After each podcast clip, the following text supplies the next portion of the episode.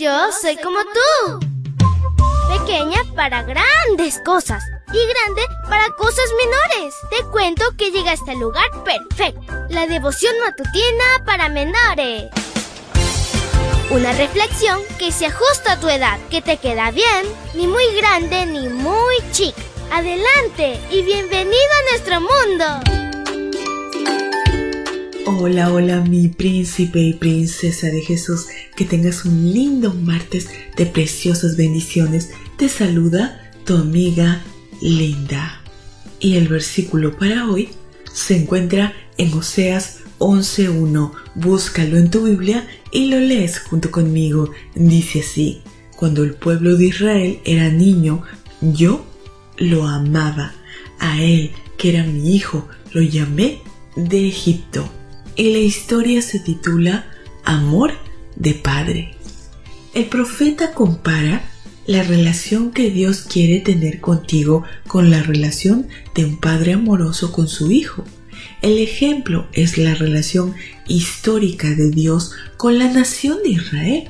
Dios sacó a Israel de Egipto milagrosamente, no porque fuera mejor, más fuerte, poderoso que otras naciones, sino por su amor e iniciativa. No había nada en Israel que lo hiciera más deseable a los ojos de Dios. Israel fue elegido para ser salvo. Dios sacó a la gente de la esclavitud de un entorno idolátrico a una tierra fértil, asimismo para que se gozara en adorarlo. Aunque su naturaleza fueron rebeldes, Dios los siguió amando y los adoptó como una extensión de la familia celestial aquí en la tierra. En el trayecto por el desierto, Dios los guió. Aún así, su alejamiento de él lo compara el profeta a un niño que estaba aprendiendo a caminar. Su padre no lo castiga, sino que pacientemente lo toma de sus pequeños brazos las veces necesarias hasta que pueda caminar por sí mismo. Dios le dio de comer, lo llevó unido a su pecho y siempre los traía con cuerdas de amor. Los guió como a hijos y no como animalitos. Los atrajo con amor y no con riendas.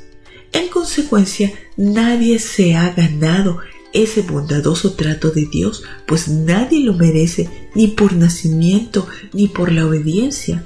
El amor divino es un regalo y siempre lo será no importa lo bueno que hagas o dejes de hacer, el amor de Dios es más grande que cualquier error que pudieras haber cometido o que vayas a cometer. Si acudes a Él, te recibirá como el Padre amoroso, porque su amor es permanente e inalterable.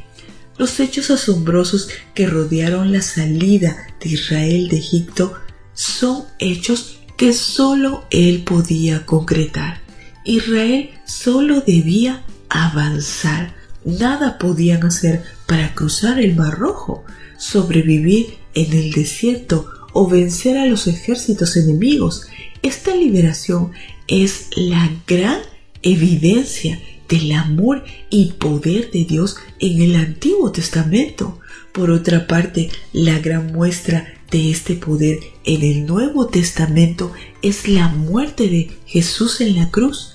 Así como Israel, nada podemos efectuar para obtener algún mérito delante de Dios, para el perdón de nuestros pecados o para tener acceso al reino de los cielos. Ante esa maravillosa realidad podemos alabar a Dios por su generosidad y misericordia. Querido Dios, gracias porque tienes misericordia de nosotros. Eres nuestro Padre que nos ama. Señor, perdónanos y queremos volver a ti. Te lo pedimos en el nombre de Cristo Jesús. Amén y amén. Abrazo tototes de oso y nos vemos mañana para escuchar otra linda historia. Hasta luego. Hoy creciste un poco más. ¿Qué? porque crecer en Cristo es mejor. La matutina de menores llegó por el tiempo y dedicación de Canaan Seventh Day Adventist Shores and Dear Ministry.